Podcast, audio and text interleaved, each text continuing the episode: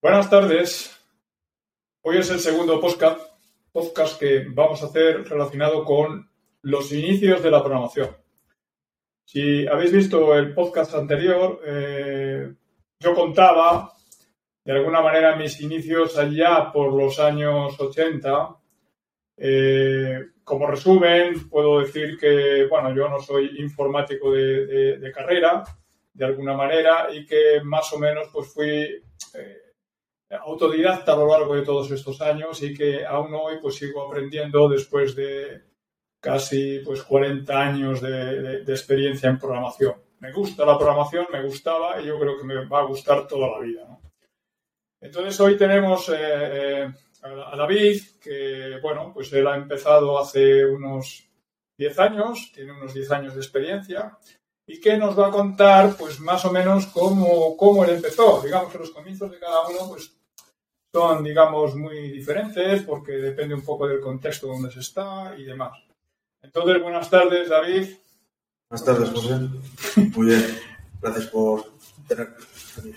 Muy bien, pues bueno, eh, eh, yo empezaría primero pues eh, preguntándote cuál fue cómo fue la entrada dentro de lo que es este mundo de la informática, cómo, cómo llegaste, cómo, cómo encontraste la motivación en un mundo que es tan complicado y que se necesita tanta exigencia.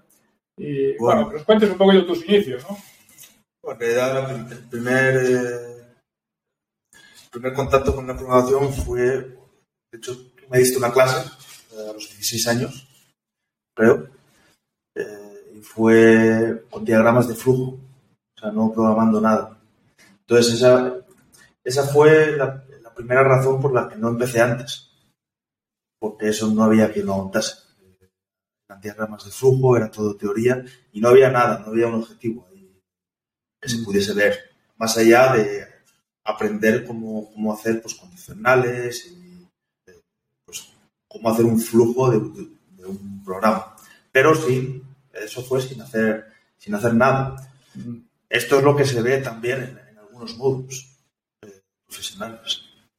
te dan esta teoría, pero como el alumno no ve nada, pues la motivación se pierde.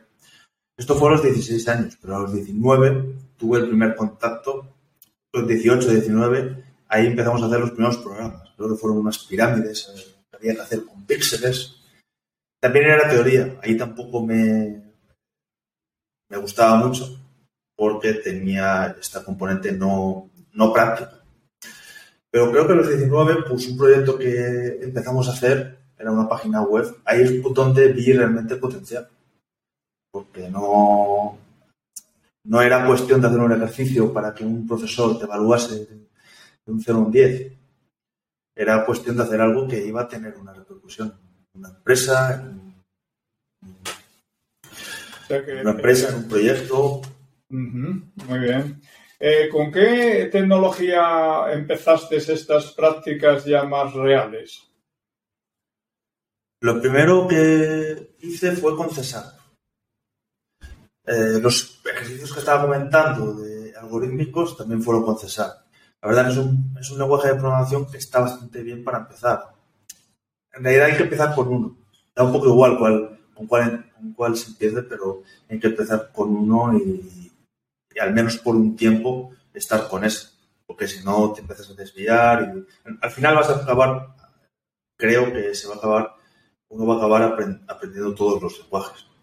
Porque... Aprendiste eh, ASP.NET, ¿no? Que es el entorno web de, Microsoft. Eso es. Empecé con ASP.NET, eh, el ASP.NET que había en, los inicios, en 2013. ese solo se podía programar en Windows, ahora se puede programar también en Linux. Y ahí los primeros proyectos reales que empecé a hacer fueron con ASP.NET Web y también entré en el mundo JavaScript con, al final con lo, que la, con lo que el proyecto pedía. O sea, yo no buscaba aprender, yo buscaba hacer. Y luego en el trayecto ya aprendía si tenía que aprender. Pero lo principal era hacer el proyecto. Y ahí fue donde me, me, gustó Porque, eh, normalmente en una formación clásica, pues eh, haces algo para saberlo, pero no lo utilizas. No, no obtienes un beneficio con ese conocimiento. En este caso fue obtener un beneficio instantáneamente, porque hacías un proyecto eh, en tres meses, cuanto antes lo acabases, antes eh, podía ver el proyecto, su, el, cliente su, su, proyecto, lo que habíamos hecho, y eso motiva bastante. ¿Ganaste dinero con aquellos eh, trabajitos? Sí, no para mantenerme, pues tenía, tenía 19 años, pero bueno, para comprarme algunos altavoces eh, que me hacían falta, algún ordenador, para costearme, digamos, alguna parte de, de seguir viviendo con mis padres. Pero, eh, pues que, que, se pudo ganar eh, 3.000 o 4.000 euros por, por año. Luego ese fue el primer proyecto. Luego hubo otro que, bueno, fue con, con mi padre, contigo, realidad, eh, que fue para que se Tuviste que ir ahí para Guatemala. Entonces, mi experiencia aquella fue, bueno, hay que hacer una aplicación móvil, eh, hazlo. Pero yo llevaba seis meses de experiencia, o sea, no sabía nada en ese, en ese entonces, de móvil. Sí, perdona, entonces me eh, estás contando que de, de, repente te sale realizar una aplicación móvil con Android, entiendo, y que, y que te lanzaste directamente a coger los SDKs y toda la historia y te pusiste a programar en Java. Sí, prueba y error, aquello fue. De hecho, no había contenido en español. En 2013, 2014, no había contenido en español. Eh, encontré a un indio que le entendía bastante bien en inglés. También tenía, donde no llegaba mi inglés, había subtítulos y los problemas que iba teniendo, lo, lo, que sí que desarrollé en esos primeros seis meses es una habilidad de buscar lo que realmente se necesita para resolver un problema. Si tenía un problema con Android, con las notificaciones, pues buscaba ya sea en, en esta página web de código abierto, GitHub, buscaba soluciones, buscaba proyectos, me los bajaba y ahí pues era un, una, una clínica de ensayo de error, un laboratorio que hasta que no medias lo que yo, lo que el proyecto quería, lo que el proyecto necesitaba, yo no paraba. Entonces ahí estaba metido en la rueda de, de, de buscar cosas, probarlas. Eh, un día te ibas a la cama y no lo habías conseguido, te tenías que levantar al día siguiente y a lo mejor en las dos primeras horas lo encontrabas. Y decías, guau, esto eh, tenía que haber sabido, ¿no? Antes. Esto significa que tú, que tú no sabías Java, no sabías el ambiente de los móviles y tuviste que aprender el lenguaje. ¿Te costó mucho? Sí. ¿Te, te, te, cuesta mucho cambiar de un lenguaje a otro lenguaje? Eh, ¿Ves que un programador, piensas que un programador tiene que, le tiene que dar igual un poco el lenguaje en el que programa o tiene que especializarse? El problema no es el lenguaje, el problema es el problema que quieres resolver.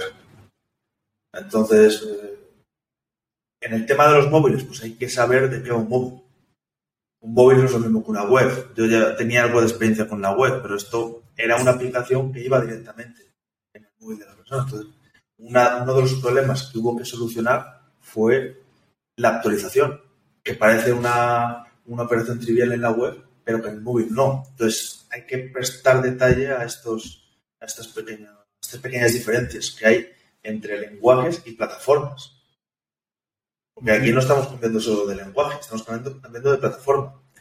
El César, en realidad, las EPNs se parecía bastante al Java, porque era con objetos, era bastante similar. No hubo tampoco una. Un, yo no lo recuerdo como un esfuerzo grande de cambiar. Pero era algo que me gustaba, entonces, cuando te gusta algo, tampoco eh, lo ves como un esfuerzo grande ahí, a partir de ese proyecto, pues empecé también a ver otros lenguajes, como puede ser JavaScript para servidor, algo de Python. En realidad no aprendes un lenguaje en un día, ni en una semana, te cuesta pues tiempo el, el, conocerlo todo. Pero al final, si vas orientado al problema, terminas eh, aprendiendo el lenguaje. O sea, yo prefiero ver un problema que se pueda resolver con ese lenguaje eh, entonces, intentar resolver ese problema que ponerme a aprender el lenguaje por sí solo y empezar a hacer Hello World y, y este tipo de, de, Al final te metes en el, en el, De hecho, está documentado, en el infierno del tutorial. Tu, tutorial hell. O sea, vas de tutorial en tutorial, no terminas ninguno porque no ves el, sentido. Eso, eso hay que evitarlo. ¿Cómo se evita? Teniendo proyectos. Estos proyectos pueden ser reales o no reales. O sea, un proyecto puede ser replicar Facebook. De hecho, hay muchos proyectos en YouTube que van sobre Facebook, replicar un Twitch, no con toda la funcionalidad, pero al menos el diseño y alguna funcionalidad. Esos son esos proyectos que están. En cuanto a la formación, eh, eh, ¿qué es lo que has estudiado? Eh, ¿qué, es lo que has aprendido donde has estudiado? Bueno, yo antes, yo dejé el colegio. De hecho, a los 17 años, hubo un día en el que creo que fue un examen de inglés y dije, si esto no lo apruebo, no sé qué voy a probar. Entonces, hubo ahí un, conjunto de circunstancias que me, dejó a me llevó a dejarlo en primero de bachiller. Porque no veía, o sea, si, me iba mal en, primer, en primero de bachiller, ¿cómo me iba a ir en segundo de bachiller? Y ya ni te cuento la carrera. Entonces ahí decidí dejarlo. Y la opción más fácil para mí, ya que me gustaban los videojuegos y, demás, estaban ordenados, pues era meterme a un módulo medio de informática bueno, se llamaba así, pero eran sistemas eh, informáticos y redes o algo así. Entonces, eh, hice un año de grado medio hasta que vi que haciendo una prueba de acceso podía entrar al grado superior. Ahí sí que se programaba.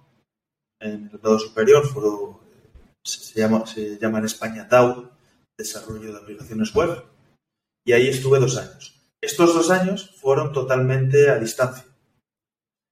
Entonces, pude en un momento dado complementar esta, estos proyectos que me daban algo de dinero y aprendía con la formación online, en la que cada tres meses pues tenía que ir al centro y cada semana pues cada domingo tenía que eh, entregar unas prácticas. Lo que sí que eh, fue una buena experiencia es que las prácticas estaban muy ligadas con lo que había aprendido ya. Tenía una asignatura que era JavaScript entonces ya había hecho cosas con JavaScript, era bastante fácil eh, en ese sentido. Una vez que acabo la formación profesional, eh, empiezo la carrera, hasta que también a distancia, esta carrera, en la Huerta de Cataluña. Esta carrera, en, esta carrera me convalidaron 54 créditos, entonces pues fue, fueron bastante menos asignaturas, hasta que la acabé el año pasado. No fueron cuatro años, porque también he estado trabajando desde 2015 eh, hasta, bueno, pues, sigo activo.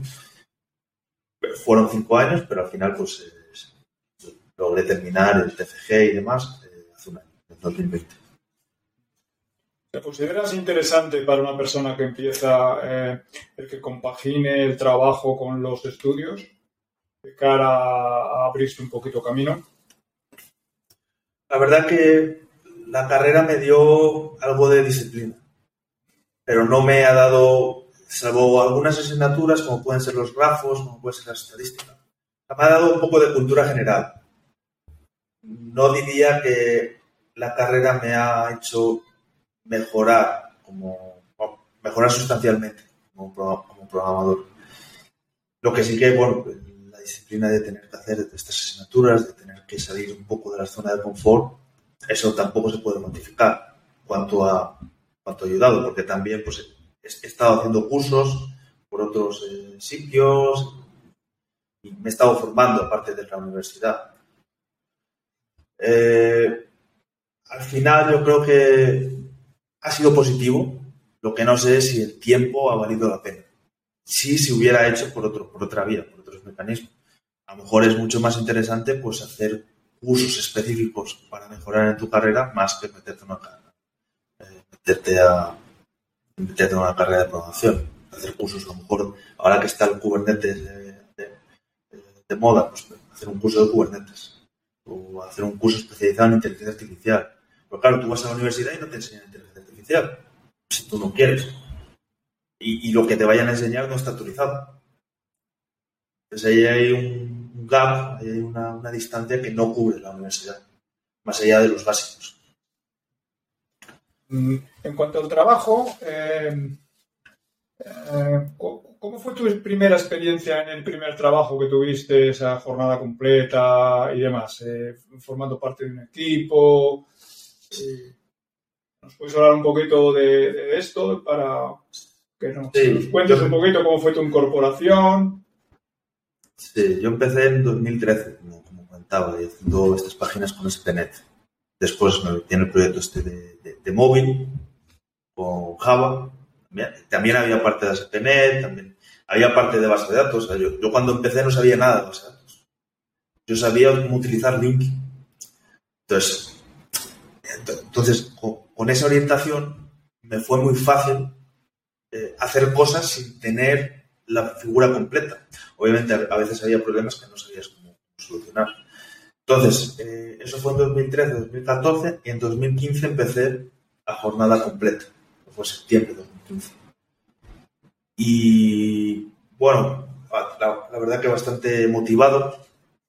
Era un proyecto en la, era un proyecto nuevo para migrar un sistema que, ya había gestión en el tema en el ámbito de la recaudación y eh, lo recuerdo con bastante con mucho cariño ¿no? porque fueron los comienzos de cómo optimizar eh, la programación el, contar las líneas de código el, digamos mejorar el, el ciclo de, programación o sea si tenía que tocar una línea y aquello me para verlo en la pantalla reflejado tenía que estar 30 segundos, pues eso ibas multiplicando 30 segundos por las veces que tocabas eh, código y a lo mejor eso eran 30 minutos.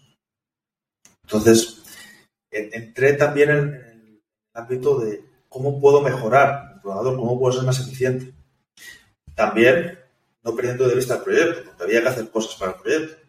Pero claro, si el compañero tardaba eh, 30 minutos en hacer este tipo de, compilaciones y yo no tardaba esos 30 minutos, eso significaba que podía hacer un almuerzo más. Porque eran 30 minutos. Al final lo hacía un almuerzo más, pero con esa, con esa mentalidad de hacer las cosas mejor y, hacer ese tipo de, de cosas, pues eh, mejoras como programador. Ese proyecto empecé con Angular, que tampoco sabía. Pero bueno. ¿Qué versión de Angular? Angular 1, Angular JS. Está el Angular JS y está el Angular 2. Mm. Eh, ese proyecto fue con Angular JS y eh, también fue con PLSQL. Tampoco había tocado PLSQL. nada de eso. PLSQL es un lenguaje de programación en el que se, programa, se programan funciones directamente en la base de datos. ¿Qué base Entonces? Eh, en este caso, PLSQL es para Oracle. Esta empresa tenía Oracle y la arquitectura era, tenías el Angular JS por, por, un lado, que era lo que veía el usuario. Este Angular JS llamaba a un servidor web que estaba escrito en Java y este servidor web en Java llamaba a una función que había programada en PLSQL. Tenían todo en PLSQL. No era, de hecho, había millones de líneas de código aquello fue mi eh, doctorado en, en, SQL, la verdad. Porque, eh, claro, ahí, había dos modos de programación, programar en PLSQL o en SQL. Entonces, eh, en SQL era mucho más performante, porque era mucho más eficiente, porque no había que eh, no había, no había que hacer bucles, o sea, era una sentencia SQL y te daba los resultados.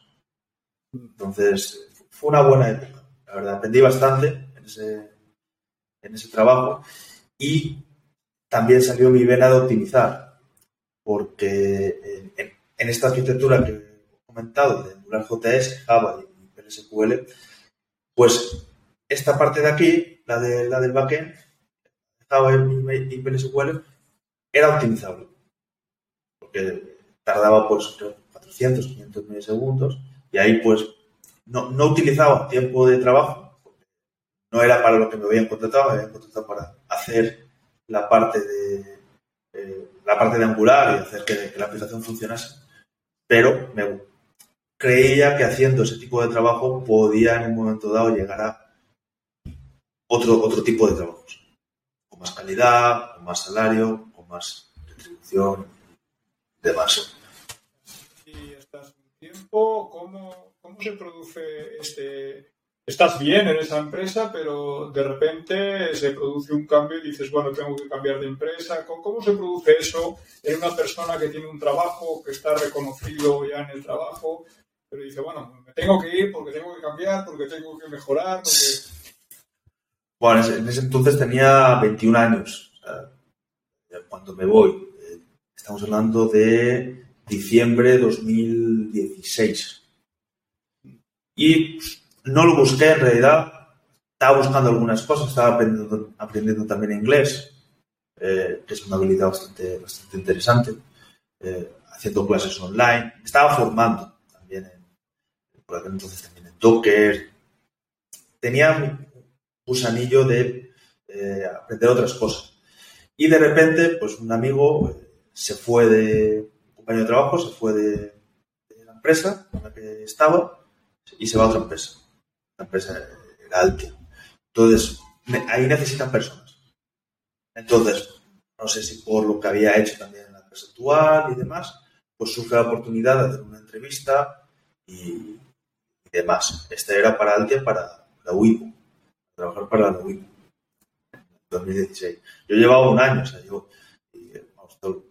lo voy a decir porque me da igual. O sea, en ese entonces estaban mil, mil euros, mil cien. Me habían subido, pero que el, el rango medio de un programador eh, en Alicante últimamente está subiendo, pero por aquel entonces, eh, si hablamos al año, estarían unos 16.000, ahora mismo está en unos 25.000 en rango medio. O sea, había, digamos, una, una, distancia hasta llegar al, al salario medio de Alicante. Pero bueno, eh, entonces surge esta oportunidad, me voy, hago la entrevista, eh, hago una prueba, me mandan una entrevista técnica a casa, la hago y en un momento dado pues están ahí eh, viendo a ver si me van a coger y esto es una, esto es una historia, o sea, yo, tenía 21 años y dice uno, ¿cómo va a entrar uno de 21 años aquí? De, de, Y dice uno, pues bueno, ha hecho la entrevista, lo ha pasado ¿Cuál es el problema? Entonces, por este compañero de trabajo que me avaló, fui capaz de entrar en esa empresa. Si no, hubiera estado complicado. Entrar en una empresa con 21 años por la edad solo. Claro, no tenía, solo tenía ahí el grado superior, no tenía... Estabas estudiando la carrera, ¿no? Pero no lo habías acabado. Llevaba un año de carrera, un año y cuatro meses. No, no tenía la carrera, tenía solo el grado superior. Grado superior. Mm. Bueno, yo, yo creo que por la edad y demás, pues eh, hubo ahí un poco de lío, pero al final entré en esa empresa. El equipo en esa empresa era mucho más grande, ¿no? Había mucho más... Bueno, el de, la gestión tributaria de Suma era... Al final terminó, siendo de 15 personas, 15, 20 personas. Lo que pasa es que el equipo donde entré, el equipo del proyecto, llegamos a ser 19 personas pero al final se fue reduciendo a medida de que el proyecto avanza, pues se pasa a fase de mantenimiento. Entonces no es lo mismo producir una aplicación que estar en fase de mantenimiento. En fase de mantenimiento con cinco o seis personas. Eh, necesitas a gente que sea generalista. O sea que, haciendo una analogía, la, o sea, poniendo un ejemplo, o sea, tienes que ser un mecánico que sea capaz de reparar cualquier cualquier pieza de un coche. Esto quiere decir que tienes que ser capaz de ver un error en la web y solucionarlo, de ver un error en, el servidor, en el backend y solucionarlo. Esto es lo que se necesita para mantenimiento. Bueno, pero yo empecé en fase de producción y ahí fueron metiendo más personas y demás, pues llegamos a ser 19 y este proyecto era para hacer formularios para eh, cancelaciones eh, y demás de marcas, para hacer procedimientos eh, para una marca o diseño. Imagínate, yo tengo una marca, eh, imagínate que yo tengo Coca-Cola y tú haces una marca, eh, que registres una marca que se parece mucho a Coca-Cola. Entonces yo puedo pedir que te la invalide, puedo pedir que te la cancele. Entonces, sí. En este, en este cambio que tú haces desde el sistema tributario al sistema de, de marcas y diseños, eh, evidentemente hay, mm, hay cambios tecnológicos, ¿no? O sea, ¿cómo, abordas este cambio? Porque tú estabas con Angular, Oracle y PLSQL y de repente pasas a otra cosa totalmente diferente. Y además te exigen que seas, que seas productivo en el mínimo tiempo posible. Sí, bueno, y además está, está la parte del inglés, que entraba, era un factor que entraba nuevo. Y está la parte del inglés. ¿Cómo consigues eh, que tener, eh, cómo consigues hacer un cambio en el que tú tienes una estabilidad y de repente pasas a un ambiente en el que tienes que hablar inglés que no sabes del todo o no sabes lo suficiente, que tienes que aprender otra tecnología de cliente, otra tecnología de servidor, que tienes que enfrentarte con otra gente, otros equipos, otras metodologías. Esto suele ser un lío, pero hay que, hay que aceptar que esto no va a ser fácil, sobre todo en los primeros tres meses. Estamos hablando de que el, idioma cambió. También hay que tener en cuenta de que la mayoría de personas que había ahí eran españoles. O sea, no fue tanto la, barrera del idioma, no es lo mismo que si te vas a Inglaterra o si te vas a Alemania. Pues, la barrera del idioma, pues yo estaba acostumbrado a, a ver texto en inglés y escuchar en inglés. Entonces, por los vídeos y demás, por lo que comentaba de que aprendía viendo vídeos en YouTube de, gente que, hablaba inglés. Entonces, esto no fue, no fue un problema. Eh, lo que fue un problema, pues bueno, en el momento en el que sé que voy a entrar, al tener a esta compañía de trabajo dentro, dentro, pues sé la tecnología que, que, maneja. En este caso, la tecnología era React, que era algo totalmente diferente a Angular otros conceptos y demás. Entonces, aquí hay una parte de preparación. No puedes entrar el día uno a una empresa esperando a que te expliquen todo. Entonces, si yo sabía que era Riad lo que, lo que estaban utilizando en esa empresa, pues yo ya tenía que haber hecho algo con React. Porque si no, me comían el primer día. No. Entonces, claro, eh, en este caso, salgo de una empresa. Entonces, una cosa que hice, yo creo que se orientó bastante bien, fue el cambio, porque yo no salí de una empresa en, modo Big Bang, en modo salgo de esta empresa y entro a otra. durante el mes de diciembre yo me cogí las vacaciones que me quedaban en la empresa anterior. Entonces, los días que tenía de vacaciones fue a esta empresa nueva. Y eh, y ahí interactuaba con los compañeros, iba a comer con ellos y me enteraba del proyecto. Y los días en los que no tenía vacaciones y tenía que ir a la empresa antigua, pues por las tardes me acercaba un par de horas. Esto era para coger el feeling del proyecto, para eh, eh, ver los problemas que había, ver la tecnología, descargar el, código. Porque claro, esto, esto suele ser días. Yo, yo tenía pensado entrar en enero, pero entrando en diciembre pude tener mucho más contexto de lo que, de, lo que se estaba haciendo. Después está el que te den el ordenador, ahora con remoto esto se ha agilizado bastante más, pero cuando ibas a la oficina pues te tenía que dar ordenador, te tenía que dar usuarios, eh, accesos a servicios eh, web, a servidores.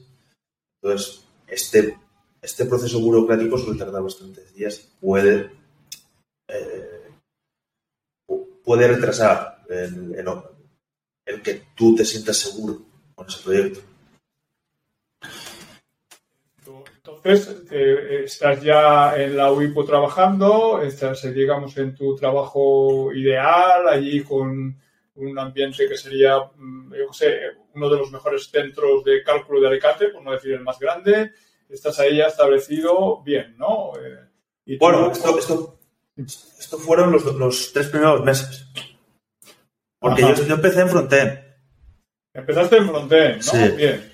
Pero yo quería ir al backend porque quería tener una visión completa de, qué se estaba haciendo. Porque eh, quien, quien pinta la web no sabe lo que hay por detrás. Claro, lo que hay por detrás estaba hecho en Java. Pero, claro, yo, sabía Java, pero no sabía los conceptos que estaban utilizando por, que estaban utilizando por detrás, a los servicios web que estaban llamando, todo esto yo desde el segundo mes quería estar en el equipo de backend. ¿Cómo, se, ¿Cómo, se hace? O sea, tú, tú deseas, tú estás en una empresa, estás en un, en un equipo, eh, eh, estás bien, incluso dominas el tema, incluso el segundo mes ya dominas el tema de, del frontend que te habrá costado lo que te haya costado y de repente dices, no, yo quiero ir backend. ¿Cómo, ¿Cómo se hace eso de que en, en, estas empresas donde eh, las consultoras te dicen tú aquí, tú allá, tú al otro lado? ¿Cómo, se cambia de un lado a otro lado? Así. Bueno, tienes que, tienes que dar valor. En este caso, tener una persona que pueda saber eh, frontend y backend puede ser muy útil para mantenimiento, porque ve un problema y tiene visión 360 de lo que está pasando en el proyecto. Entonces, yo quería tener ese control. Yo quería saber de frontend y backend. ¿Cómo se empieza? No hay una, no hay una guía, yo creo, para, para eh, conseguirlo. Primero hay que pedirlo. Ese es el primer paso sea, si no lo pides y tú no expresas que quieres estar ahí, eh, nadie te va a, por arte de magia, te va a decir, oye, tú aquí, eh, tú, vete a backend. No, no, te van a leer la mente. nadie. Correcto. hay, que ser, hay que ser proactivo y hay que manifestar lo que uno quiere porque posiblemente te lo pueden aceptar si ven que estás capacitado, ¿no? Yo tuve una experiencia, o sea, yo, yo entro en diciembre y yo ya expreso ese sentimiento. Nada más entrar. Nada más entrar. Y eso que tuviste problemas, ¿no? Con la edad y con estas cosas, ¿no? Sí, sí. Pero bueno, como ya tenía problemas, unos pocos problemas más, tampoco. Sí, sí. Tampoco eran un, Pero nadie te va a echar por decir que quieres estar en un equipo. Lo peor que te pueden decir es que te digan que no. Correcto. No. Eso es lo peor. Mm. Lo mejor, pues que te cambien. Y eso, ese cambio te exige también a ti un esfuerzo y un compromiso, porque claro, si tú pides que te cambien, eh, eh, la persona que te dice que sí, de alguna manera confía en que luego respondas. claro, es como, sí, tienes que responder. Es, como un cambio de trabajo. El cambiarte de departamento es como cambiarte de trabajo. Es lo mismo. Yo, de hecho, tuve unos exámenes, claro, estaba trabajando en diciembre, entré a esta nueva empresa, en diciembre de 2016, pero en enero de 2017 tenía los exámenes de la, de la Universidad Oberta, Cataluña, que eran en online, pero había que hacerlos igual. De hecho, fue el, semestre que más asignaturas me cogí, que fueron seis. Se juntó todo. Eh, y nada, en este me fui de vacaciones, que no eran vacaciones, era para hacer el tema de la universidad. Y antes de irme de vacaciones me dijeron que iba a entrar la Mackenzie. Pero cuando volví, pues se ve que ya tenían, digamos, estos puestos cubiertos y no pude entrar mm. en este, a este, a este puesto. Entonces eso, pues, no me gustó porque yo quería estar en el, equipo, en el equipo de backend. Pero bueno, no me, no me fue mal porque interioricé lo que había en el frontend. Y en un momento dado me llegué a aburrir. De hecho, hacía tareas porque quería pasar, en un momento dado quería pasar al backend. Quería que, pues bueno, fuese eh, prescindible para que la única opción fuera ir a, ese, equipo. Este equipo estaba trabajando con Java, con Spring Boot, eh, estaban utilizando para mecanismos de despliegue. Eh, bueno, Jenkins no era, era un, producto de los de Gira, Bamboo se llamaba, eh, después estaba utilizando eh, Puppet, que ya está un poco siendo deprecado por estos mecanismos de CICD. Pero bueno, eh, tenían otro, otras tecnologías que yo no había utilizado nunca. De hecho, bueno, llegó un momento, creo que fue a los 3-4 meses, en los, en los que, en el que, pues bueno, insistí un poco más, también hay que insistir un poco más. Me preguntaron, ¿tú sabes Java y Spring Boot? sí. Y lo que pensaba yo, lo que no lo sé, pues lo aprendo, no, hay problema. Hay que tener cierta, eh, cierta confianza en que lo vas a conseguir. Pero claro, la confianza no sirve, porque si tienes confianza y no haces nada, eh, te, te, te barran del proyecto. Entonces, los, las primeras semanas, pues bueno, yo, ya había hecho unas pruebas, o sea, yo ya desde el frontend, pues digo, oye, ¿por qué, por qué voy a tirar con eh, datos estáticos? del frontend. Voy a levantar mi backend. Entonces ya ahí empezaba a interactuar con otro, con el otro equipo. Y ya en un momento dado tenía ya el backend, el servidor backend en mi, en mi local. Podía hacer alguna prueba y podía ver que aquello, que aquello funcionaba. Y podía, digamos, integrar en el proyecto este de backend. Bien, Hasta que un día me dicen, venga, vamos para adentro. paso para adentro. Entonces entras al backend y allí qué tipo de proyecto re- realizas algún proyecto interesante, o ves otra, ves otro punto de vista. Sí, entro en el mundo Java de, de verdad, porque hasta ahora lo que había hecho era eh, proyectos Android, que no es esto que, esto que vamos a ver. La verdad que fue, fue interesante, muy interesante, realicé tareas para leer ficheros, para probar que los ficheros fueran eh, válidos en, términos de tamaño, en términos de pues una imagen no puede ser mayor de n píxeles eh, y después tareas de negocio. Pues al final, al final era guardar los datos de un formulario en un XML. Pero claro, hay una lógica ahí de eh, no lo puedes guardar directamente. En algunos casos hay que llamar a unos servicios web, que ya tiene en este caso la empresa, y toda esa interacción es la que, la que mete ruido en el backend. Ahí, pues, eh, eh, ¿qué fue lo más interesante? Lo más interesante fue ver los dos mundos. Yo en un momento dado era capaz de ver un problema en la interfaz y saber de quién era el problema o la manera más rápida de solucionarlo. Me daban incidentes los, los- y los sabía cómo orientarnos en cinco minutos. Ah, porque tenías la visión de que habías estado trabajando dentro de, del frontend. Claro, frontend y backend. Pues se vive bastante bien así. ¿por qué? ¿Consideras, ¿Consideras para una persona que esté empezando que es importante que conozca un poco los dos mundos, que tenga esa visión que tú has llamado 360 global de toda la situación? Sí. De hecho, yo creo que los, los- el primer año de un programador marca los próximos 30 años de. Mm. Yo en este caso empecé con proyectos que eran de servidor y, y- de, y de cliente también. O sea, que tenías que pintar una web. Vuelvo al inicio. O sea, el problema es el que te lleva a saber las herramientas, y a Conocerlo saber cómo orientar, hacerlo todo. Porque, eh, claro, una empresa no. voy a. Hay un problema en el frontend, ¿no? Voy a enviar un email al de, al de frontend para que lo arregle. No sé si lo podrá hacer hoy. Pues eh, no sé si mañana lo tendremos. Claro, si tú haces todo, todo eso se reduce a minutos. Lo que antes eran, eran horas. Y no solo horas, sino que el producto que queda al final no queda bien. Porque no.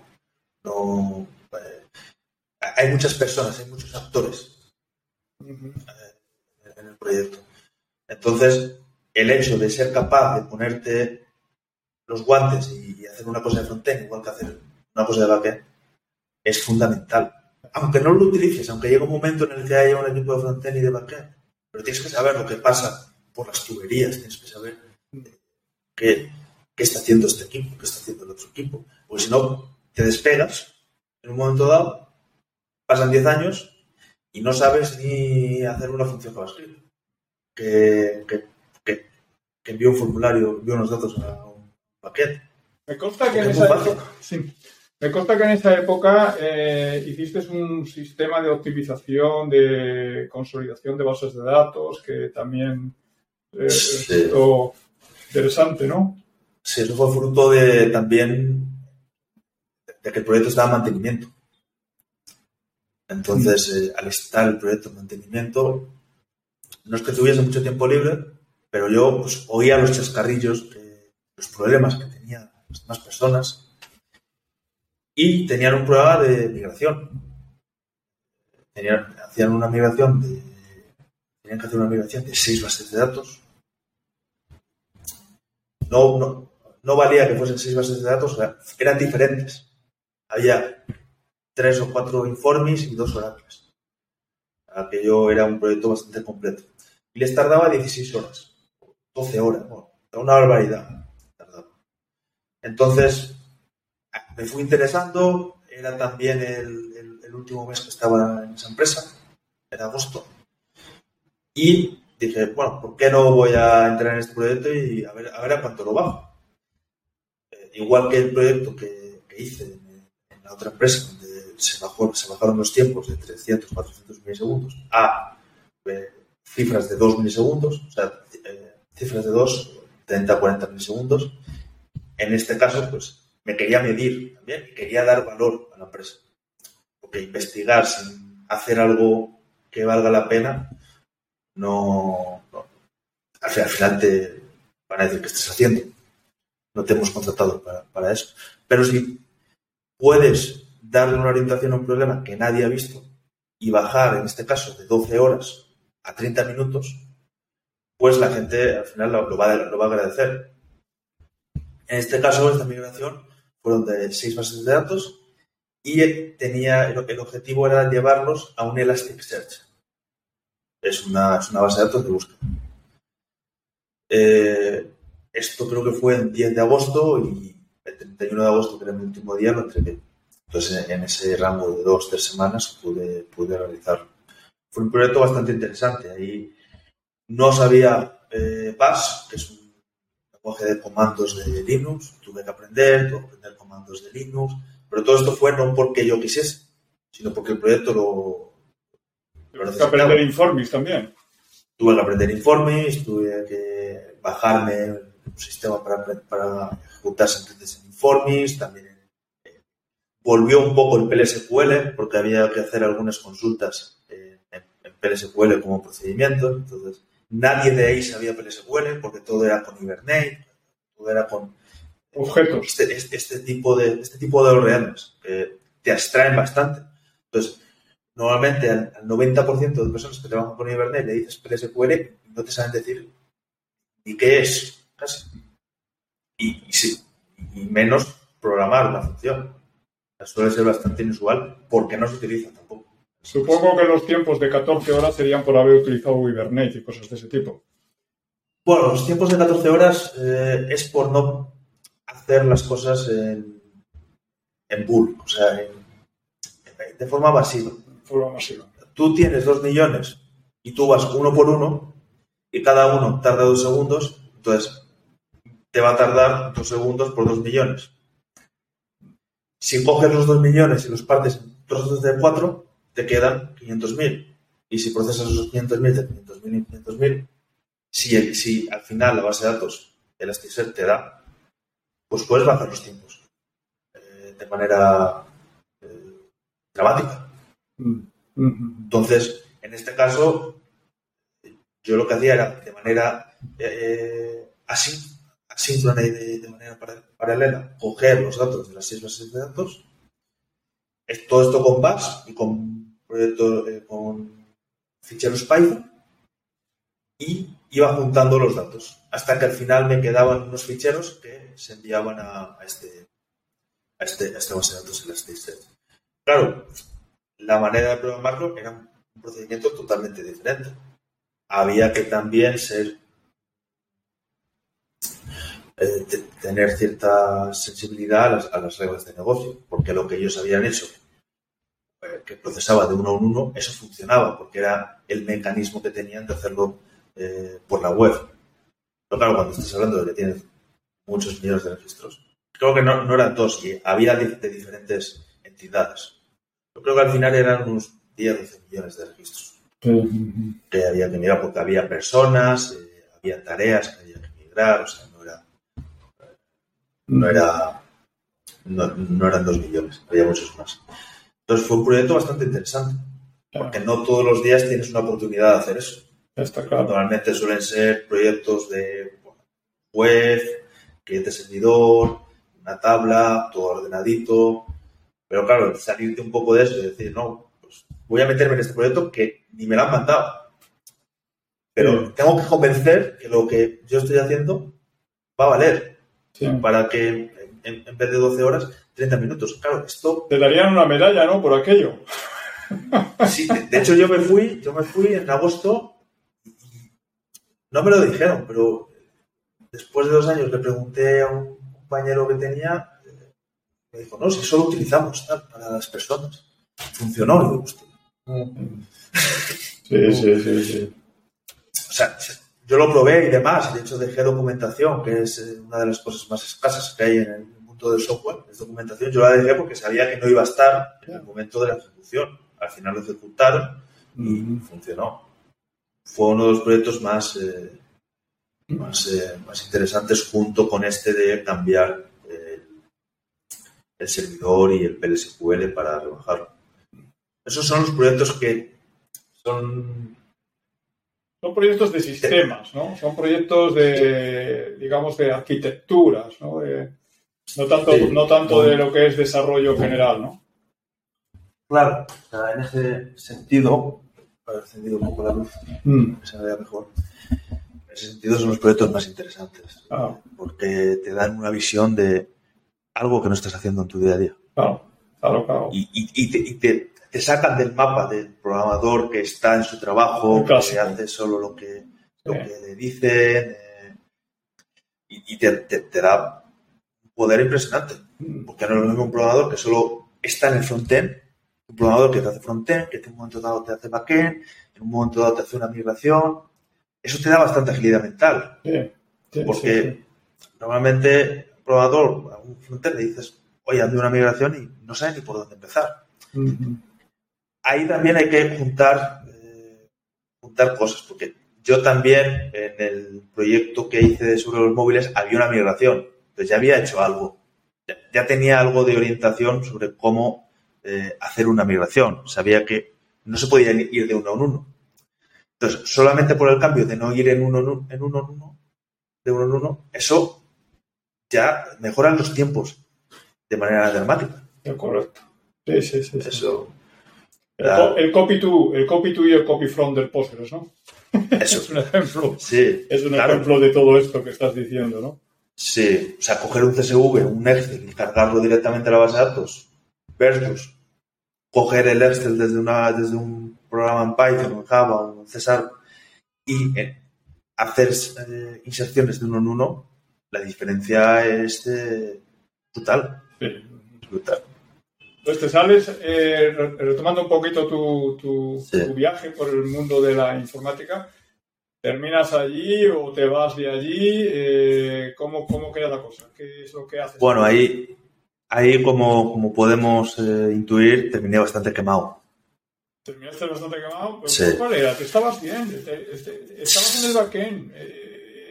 tú eras lo que querías. Eh, eras un niño, un señorito dentro de lo que es el campo de, un equipo, ¿no? Te decían, este proyecto, y tú decidías casi qué proyecto. Eso es lo que desea cualquier programador. Sí, bueno, se iba a terminar. Bueno, en realidad se iba a terminar el contrato. Eh, no estaba la cosa clara. Tampoco veía el proyecto que fuese eh, interesante. Era mantenimiento. Entonces, yo mantenimiento no eres pues, mantenimiento. Eh, ¿no? No, no, no, es que no sea, no, me gusta. Vale. Entonces, como no me gusta el mantenimiento, pues mi rendimiento baja. Son cosas nuevas, es más tocar de aquí, tocar allá. Se vive muy bien el mantenimiento. Pero también se pierde bastante, eh, bastantes actitudes. Porque no estás en un ambiente de aprender cosas nuevas, estás en un ambiente de mantener. Entonces, si te tiras cinco años de mantenimiento, ¿cómo vas a...? Es, como estar cinco años sin hacer ejercicio. Cuando vuelves a hacer ejercicio, es insufrible. Estás flojo, estás flojo. Estás flojo, estás flojo. Entonces veía que ahí me iba a quedar un poco flojo. Entonces decido, no veo una, alternativa clara y decido dejarlo. Hay que tener en cuenta que ahí estaba eh, 3.000, 4.000 euros al mes. O sea, teniendo 22 años. tiras, tiras por la borda 3 o 4 mil euros eh, y te vas, a, te vas a tu casa. Me voy a mi casa. Retirada. Porque no veía, claro, una, una mejora. Claro, me, iba a otro sitio, me iba, me iba fuera de España, tampoco lo veía claro. ¿Qué me meto? Más de lo mismo. Pues Tampoco tenía aptitudes de, o sea, no, sabía Kubernetes, no sabía Docker. Quería ver un poco lo que me gustaba. No. Porque, no había, había probado muchas cosas, pero no había probado tecnologías de la nueva generación. Había probado, había probado tecnologías de Java, Cesar, Pero no había probado tecnologías como Docker, Kubernetes, hacer algo de inteligencia artificial, hacer algo de blockchain. Entonces me voy a casa a hacer proyectos personales, que todos fracasaron. define, define el concepto de proyectos personales. Proyectos personales es intentar hacer algo que tenga sentido mientras aprendes e intentar sacar algo de, algo de dinero. Eh, el primer proyecto que hice fue un proyecto en el que transformábamos los eh, documentos Word con algunas anotaciones. Cogíamos un documento Word, cogíamos un JSON y ese Word, ese JSON, lo eh, transformábamos en otro documento. Ese documento puede ser un, Word, un PDF, lo más normal es que sea un PDF. Entonces, eh, ¿qué, ¿qué, problema solucionaba ese servicio? Pues que en vez de tener que escribir HTML para hacer una plantilla, pues lo hacías en Word y tenía la ventaja de que cualquier persona podía hacer Word, que cualquier persona sabe Word. Solo tiene que poner las anotaciones. Bueno, al final ese servicio, por, la razón que sea, no funcionó. Hay 100, usuarios y demás. Yo lo utilizo para los proyectos personales, me consta que algunas personas también lo utilizan, pero no ha sido el proyecto en el que saque un sueldo de ahí. Es un proyecto que me sirvió, eso está desplegado en Kubernetes. Tuve que desplegar Kubernetes en máquinas eh, eh, en, mi casa. Me compré un PC de 5.000 euros para hacer este, tipo de pruebas. Eh, y, a partir de ahí, pues ese fue mi laboratorio. Reinstalé la máquina, no sé si 10 veces, hasta encontrar el camino. Y ahí me formé, digamos, en, en Ubuntu, en servidor, más en operaciones. O sea, ¿cómo puedo, cómo puedo conseguir? ¿Cómo puedo conseguir yo hacer un servicio y desplegarlo en una hora y no en días? Porque en los, en los proyectos en los que había estado, en, en, en Suma, que trabajaba en Geonet, no, porque había un, un, sistema de despliegue que era, la verdad que estaba hecho medida y eso iba perfecto. Pero con las herramientas habituales de Java y demás, pues aquello en hacer la, construcción de los artefactos, que se suele llamar, que es el, la compilación del proyecto, pues a lo mejor tardaba 30, 30 minutos. En hacer un proyecto, pues tenías que... Había ahí una burocracia que se ha matado. Entonces, yo intenté agilizar esa ruta, la ruta del desarrollador. En ese camino, en ese camino aprendes, aprendes Kubernetes, aprendes contenedores Docker, aprendes TICD, aprendes un poco cómo se organizan las aplicaciones en, estos, en estos momentos y, intentas hacer eh, software que de alguna manera quieres monetizar, quieres vender, pero no te salen las cosas bien y, pero bueno, al menos llevas aprendido ya un, montón de, tecnologías adicionales, ¿no? Sí, de, hecho, yo con la mentalidad que dejé de trabajo, es, pues bueno, yo ahora estoy ganando 3.000 o 4.000 euros. Era al mes, pero no trabajaba todos los meses. O sea que serían unos 40.000 euros brutos, 36.000, 35.000, 4.000, 40.000 euros brutos. Entonces, dije, pues bueno, pueden pasar dos cosas. Que, que, no, que no haga nada, que no, que no facture nada y que tenga que volver a trabajar eh, al mismo trabajo, que eh, facture, eh, que empiece a facturar y que empiece a ganar la vida. Esa era la opción que menos probabilidades había de que, de ocurriese y fue la, lo que pasó. O también volver mucho más en forma y volver y, duplicar el sueldo que tenía, duplicar lo, que estaba, lo que estaba teniendo. esas eran las tres posibilidades que, tenía. ¿Consideras que la autoformación, como tú has, eh, es vital para que en un momento determinado un programador pueda ganar más? Eh, ¿Crees que es necesario que la gente se implique autoformándose porque es la única manera de mejorar en los trabajos y ganar más dinero y encima pasar a lo mejor. Esa sería un poco tu, idea. Hay un problema si te quedas en la empresa. La empresa no te va, no te va a pagar más, aunque seas mejor. O sea, sí, porque al final estás metido en un proyecto. y ese proyecto, ¿El cambio es obligado? El cambio es obligado. No, al final tienes un tope. Si tú cobras eh, 20.000 y el tope está en 30.000 por el proyecto, por la empresa, pues no vas a poder ganar más de 30.000. A no ser Tendrás que ir a otro sitio, tendrás que ir a otro sitio donde te puedan pagar no 30.000, sino 40.000.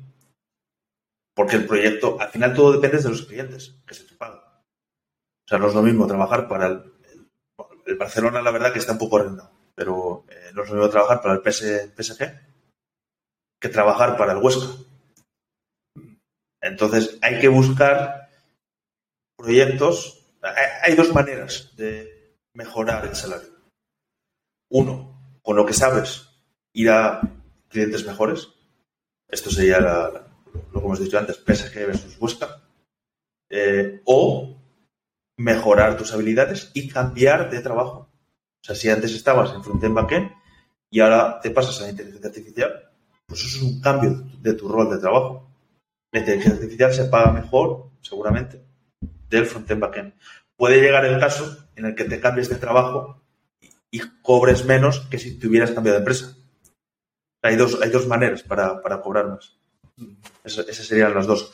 O cambiarte de empresa o eh, cambiarte de rol y por lo tanto cambiarte de empresa. Al final las dos, eh, hay que juntar las dos. Te cambias de empresa con otro rol y así haces los dos en Y uno. hacer los dos en uno. Entonces, después de esta etapa en la que realizas proyectos personales y demás, eh, ¿dónde, dónde, ¿dónde vas? ¿Dónde paras? Aquí aprendí mucho. O sea, en los proyectos personales aprendí mucho. Aprendí nuevos lenguajes, aprendí Python, aprendí Django, aprendí, aprendí muchos, muchas tecnologías que me, que, que- que me hicieron mejorar como programador. Y ya no solo era frontend y backend, ya era frontend, backend y DevOps. Tenía visión 360 de cómo se desplegaba una aplicación, porque la mayoría de las personas que trabajan en una empresa no saben cómo hacer un nuevo proyecto y desplegarlo. O sea, tú les dices de hacer un new project y desplegar una aplicación web con un backend y no te, no- seguramente no sepan cómo desplegarlo, pero no porque no quieran, sino porque en el proyecto en el que han estado ha habido otro que ha sido el que ha montado todo- toda, esa, toda esa infraestructura. Entonces, saber cómo saber cómo ir desde el principio hasta el final es vital. Es vital. Y no solo te va a hacer eh, tener un mejor salario, sino que te va a hacer estar más tranquilo, porque entiendes todo, toda la cadena de producción. Y cuando hay un problema sabes dónde está. Ese es el, ese es el tema. Y, y eso me ha ido, ha ido bastante bien. Lo que pasa es que, ¿cuál es el coste de todo eso? Que tienes que estar al día. Y eso son horas. Y no son horas dentro del trabajo, son horas también fuera. Y es tener en la cabeza cómo puedo hacer esto de manera más eficiente, eh, qué me estoy dejando, cómo podría hacer, cómo podría mejorar esta parte eh, y aprender de los demás al final. Eh, porque al final el conocimiento está las personas. Lo que pasa es que uno sabe de una cosa mucho más que tú. Si, si tú eres un generalista, tú sabes solo, bueno, sabes hacer cosas, pero no sabes la profundidad de todo ello. Entonces, nutrirte de- de- del conocimiento de las personas que están enfocadas en lo suyo es muy importante también. Muy importante. Entonces, actualmente, ¿cuál es tu, tu situación? Bueno, Yo en 2017, septiembre de 2017, yo dejo el trabajo a hacer los proyectos personales. Y hasta marzo de 2020, hay- hay- también hay que decir que yo hice todo tipo de proyectos personales. O sea, de- me, me vi proyectos de blockchain, hice pruebas con smart contracts, hice pruebas con inteligencia artificial, con Kubernetes, que, OpenStack, eh, muchos frameworks. Entonces, pues bueno, eso, eso, eso me ayudó a mejorar. Me ayudó a mejorar bastante. Y el hecho de hacer también proyectos en blockchain me llevó a la empresa en la que estoy ahora mismo. En marzo de 2020 entro eh, de nuevo en la empresa en la que estaba antes, Altia, que trabaja para Wipo, pero en este caso para un proyecto blockchain. Claro, yo no sabía de la tecnología. En este caso, la tecnología es Hyperledger Fabric. Entonces volvemos otra vez a la casilla 1, que no es la casilla 1 porque el salario es la mejor y demás. Pero eh, es otra vez ponerte en el, en el modo en el que no tienes ni idea de lo que de la tecnología y tienes que tener la humildad de ponerte y estar horas y estar horas te frustrarás unos días, unos días serán mejores. Y, así es como se aprende. O sea, en la comodidad no se, no se mejora.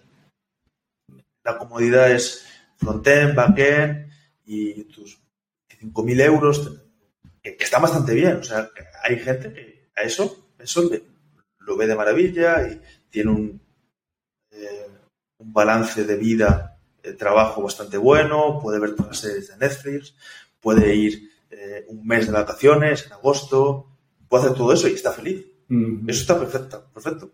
Pero si quieres pegar el salto a duplicar el sueldo, eso no se consigue eh, viendo series, haciendo este tipo de cosas. O sea, tienes que hacer lo que el resto no está dispuesto a hacer. Esa es la, esa es la lectura. Porque ahí va a estar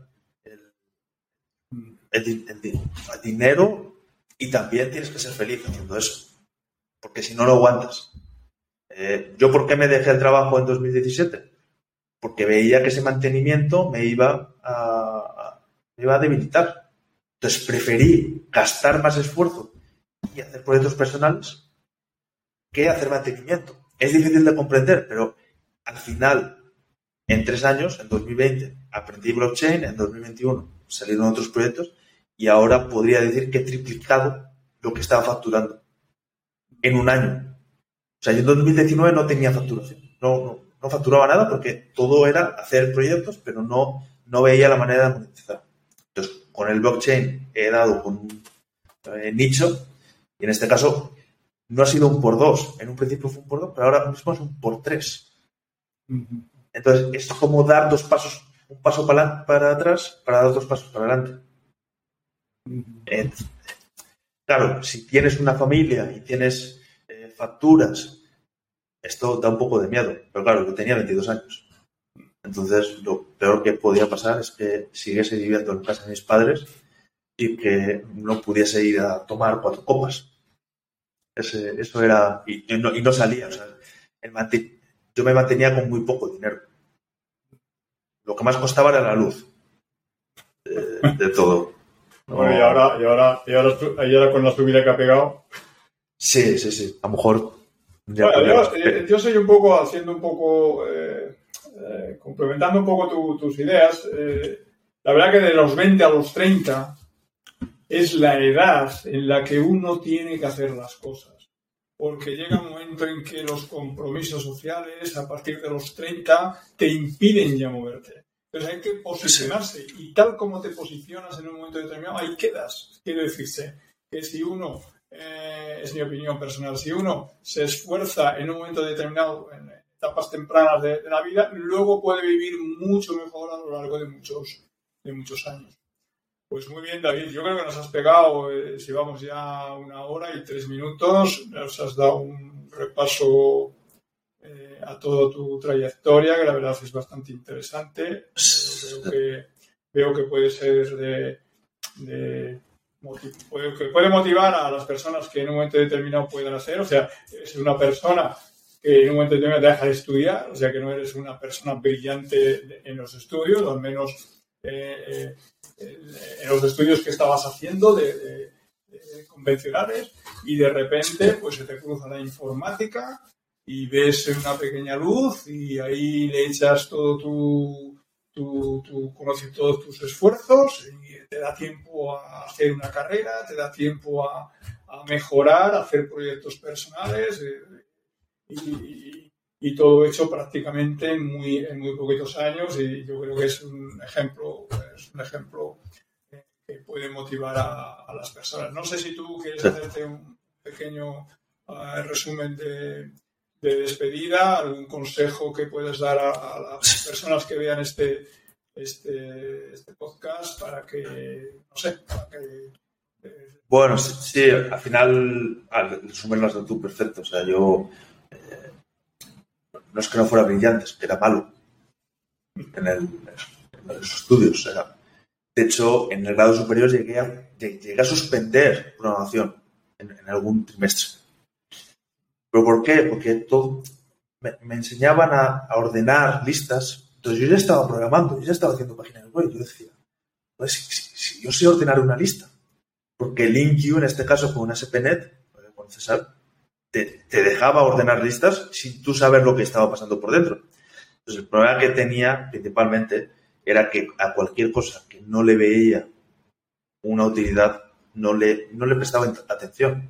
Y esto se, eh, se hizo notar en los estudios, en primero, en primero de bachiller, y se, se hizo notar a, lo largo eh, de, la vida. Entonces, a la que encuentro algo que veo un... No es que vea un objetivo, sino que veo que da dinero.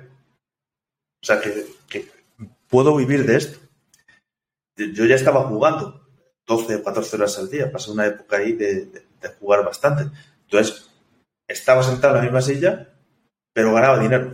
Entonces eso me, hizo cambiar la manera en la que veía. O sea, cuanto más tiempo estoy aquí en esta silla, gano, gano más dinero.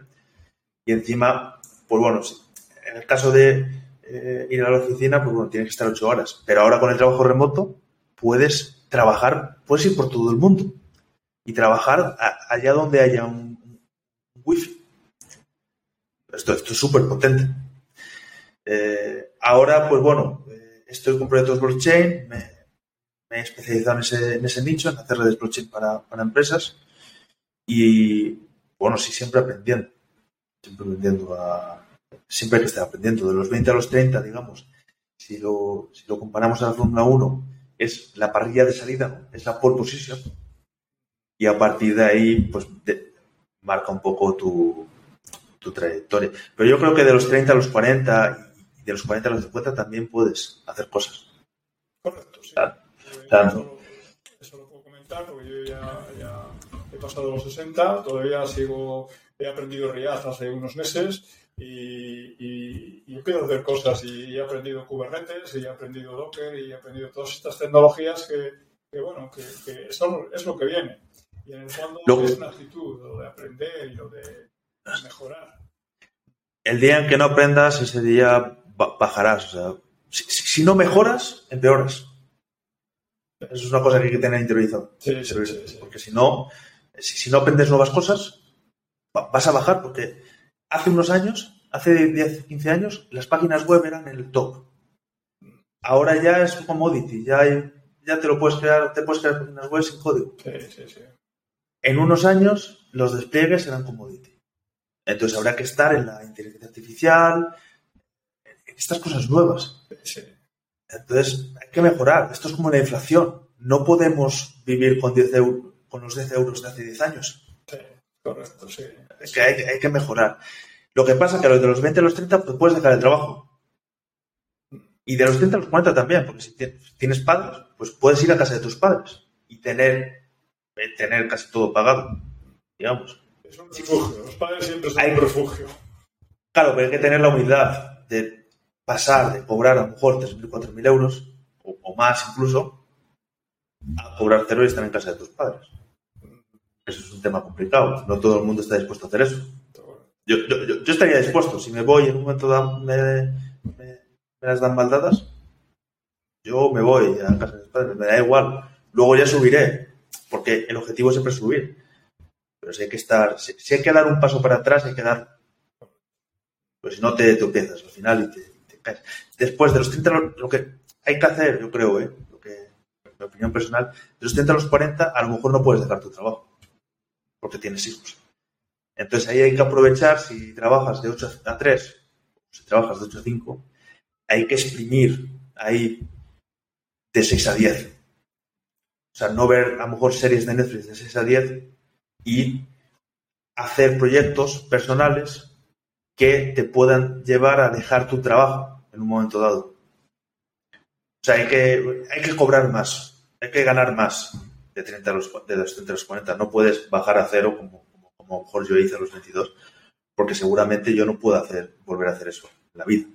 Es una experiencia única. El no, el, decir, me dejo todo y voy a hacer lo que yo quiera. Y encima esto que yo quiera, pues si me va mal, voy a volver al mismo trabajo y si me va bien, pues voy a volver más valorado, porque el que se va de una empresa al final es más valorado. Correcto, sí, eso también. O sea, si, si te vas del Madrid al Manchester, porque tú quieres, obviamente, si, si te echas es otra cosa, porque tú quieres, al final vas a ser más valorado. Cierto, cierto. Eso... Hecho, hay una estadística que los que cambian de empresa tienen un salario 50% más, independientemente del conocimiento. Simplemente por eso de cambiar. Sí. Que a lo mejor el simple hecho de cambiar te lleva a tener más conocimiento. Pero también hay que, hay que ver si hay una correlación ahí. El cambiar lo que te hace es ver otras maneras, eh, adquirir otro conocimiento porque ves otras, otra, trabajas con otras personas. Aparte de conocer una nueva tecnología, conoces unas nuevas maneras de hacer. El cambiar, yo creo que debería de ser obligatorio eh, cambiar cada cinco años. Porque te tendría- eso, te va a dar, eso te va a dar una visibilidad mucho mayor. Sí. Es como viajar. No es lo mismo quedarte en tu ciudad toda la vida que ver otros, Otros mundos. otros, otros otros- otros- otras cosas. Eso, eso es vital. Y vamos, eh, cada dos años o cada tres años habría que cambiar. creo. Pero también hay gente que está 20 años, está bien. Y tiene una trayectoria en la empresa, o sea, que tampoco es o esto o lo otro. Pero si estás empezando, hay que ver mundo. Luego ya a los 40 años ya te, ya te sentarás, y ahí ya estarás 20 años en una empresa, si puedes. Sí, está claro, está claro. Sí. Pero ahora hay que cambiar, y hay que ver otros mundos, y hay que, hay que experimentar. Y eso, el, el cambiar de empresa también te hace eh, mejorar tus habilidades blandas. Que es una parte que no hemos hablado en este, en este podcast, sí, pero sí. quedaría para otro podcast. ¿Qué habilidades blandas hay que tener? No todo se basa en programar. La negociación, ¿no? Hay que, hay que hablar con la gente. Y eso, cada, yo creo que cuanto más estás en una empresa, menos interactúas con la gente. Sí. Y, y más ahora con el trabajo en remoto. Correcto. Sí, sí. Entonces, es un tema complicado las habilidades blandas. Mm. ¿verdad? Porque un tipo puede ser brillante técnicamente, pero como no ayude, no es que no, no es que sea neutro, es que es perjudicial. Porque tienes a un tipo que es brillante, que va a su bola, pero no aporta al proyecto.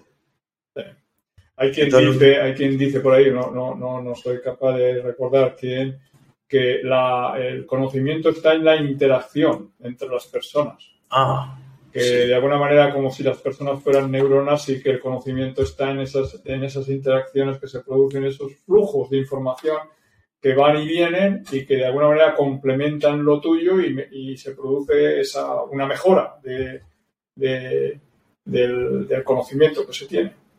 sí. Ah, totalmente de acuerdo. Y, y bueno, también saber ponerte en el lugar del otro, saber cómo, eh, cómo hacer lo que, lo que sea mejor para los dos, tampoco intentar imponer tu- tus ideas y demás. Eh, porque hay gente que dice, no, por aquí, y, y- y no te dicen ni por qué, no te intentan convencer. Sí, lo que es trabajar en equipo, lo que es, lo que es hacer que un proyecto avance, lo que es dar lo mejor de ti para el proyecto, todo, todo eso es todo un, un arte, todo es una manera de, de ser, de estar, que, que es muy complicado y que se valora cada vez más, sobre todo en ambientes de mantenimiento, porque como tú has comentado antes, en los ambientes de mantenimiento tampoco hay que, hay que, eh, hay que saber mucho, sino simplemente saber tocar los sitios. ¿no? Entonces ahí sí que interactuar con el que tuvo el problema, el otro que te puede ayudar a arreglarlo, no sé cuántos es vital. O sea, y ahí- el comportamiento es el todo para que el sistema vaya. Y, y llevarte bien con todo el mundo. Y llevarte bien Porque- con todo el mundo, sí. conozco alguna. Conozco equipos que a lo mejor dos personas no se hablan. Eso, eso Sí. es muy malo. el Eso es para el proyecto. Y, y la gente, las personas que, que saben mucho y que lo, lo único que hacen es. Una, una de las cosas que hacen es pues imponer su idea sin convencer. Eso no es que no suben, es que restan. Porque en un momento dado minan la moral de los demás. Sí. De hecho, hay gente que dice, no, si tienes una dependencia de, de- de un tipo que es muy bueno, lo deberías echar.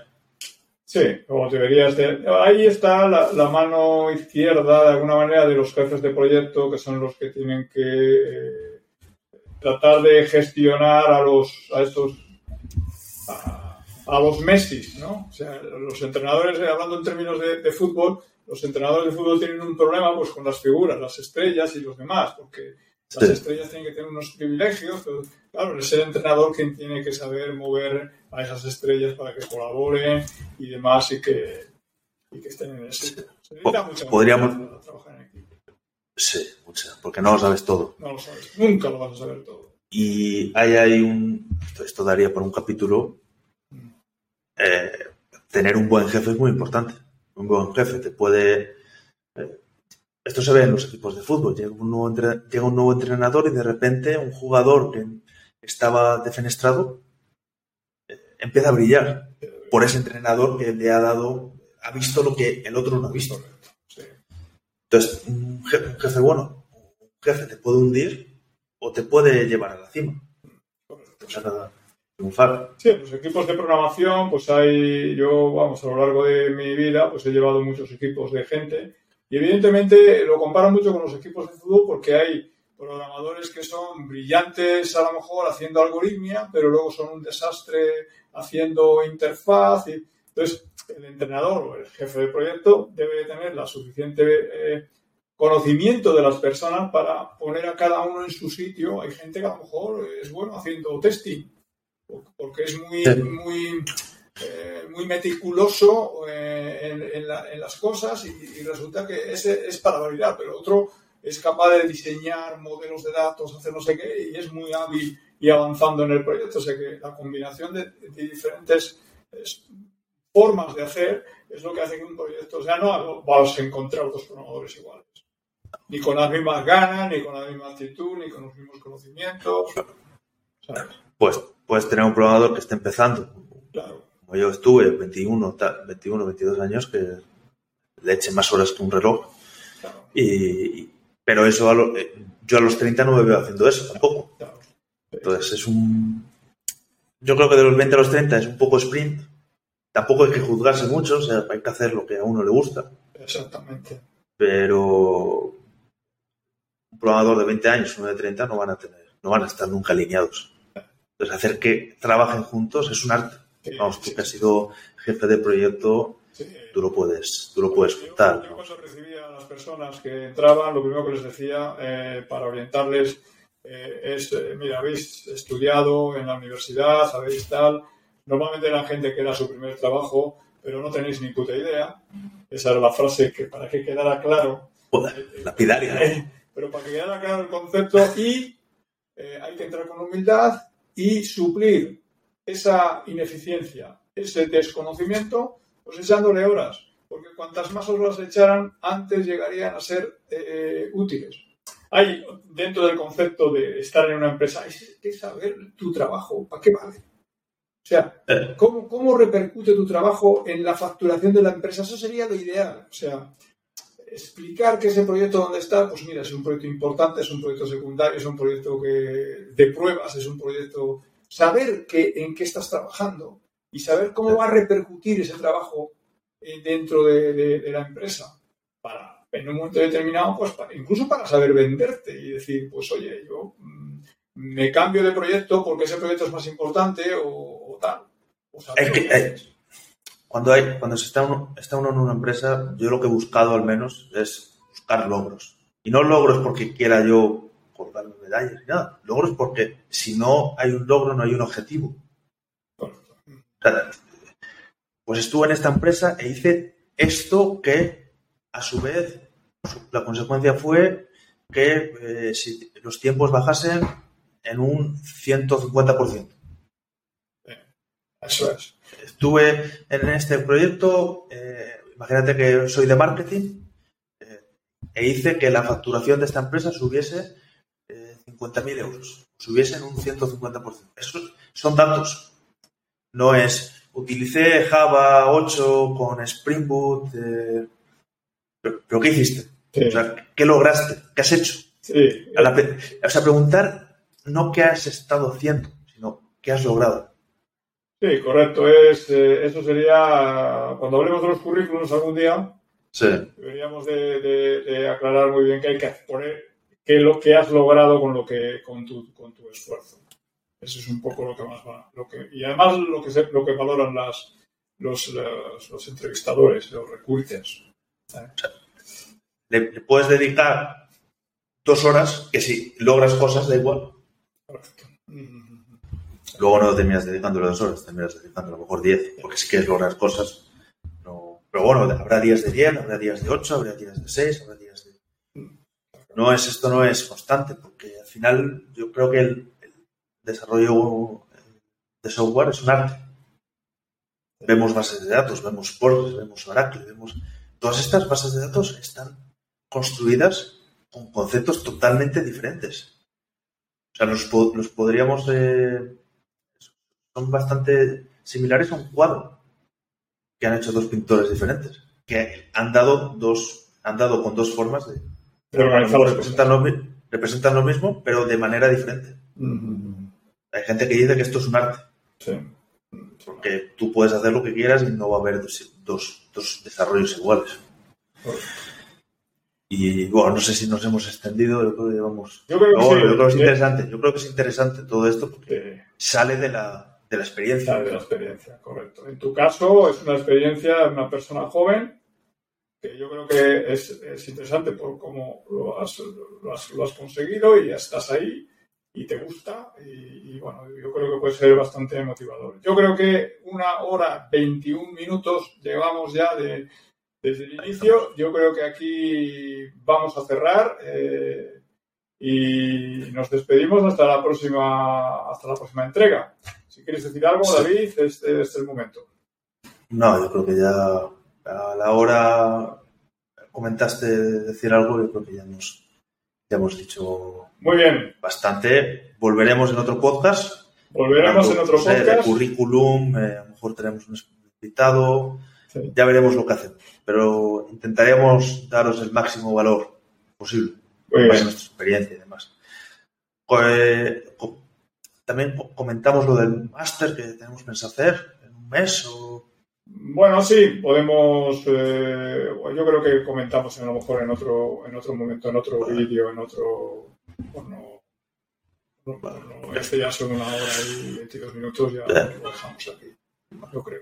Ok, pues, eh, Pues, pues, pues hasta aquí. Buenas noches ya, porque ya se ha hecho de noche y hasta otro, hasta otra sesión que tengamos. Adiós. Venga, hasta luego, adiós. Adiós a todos.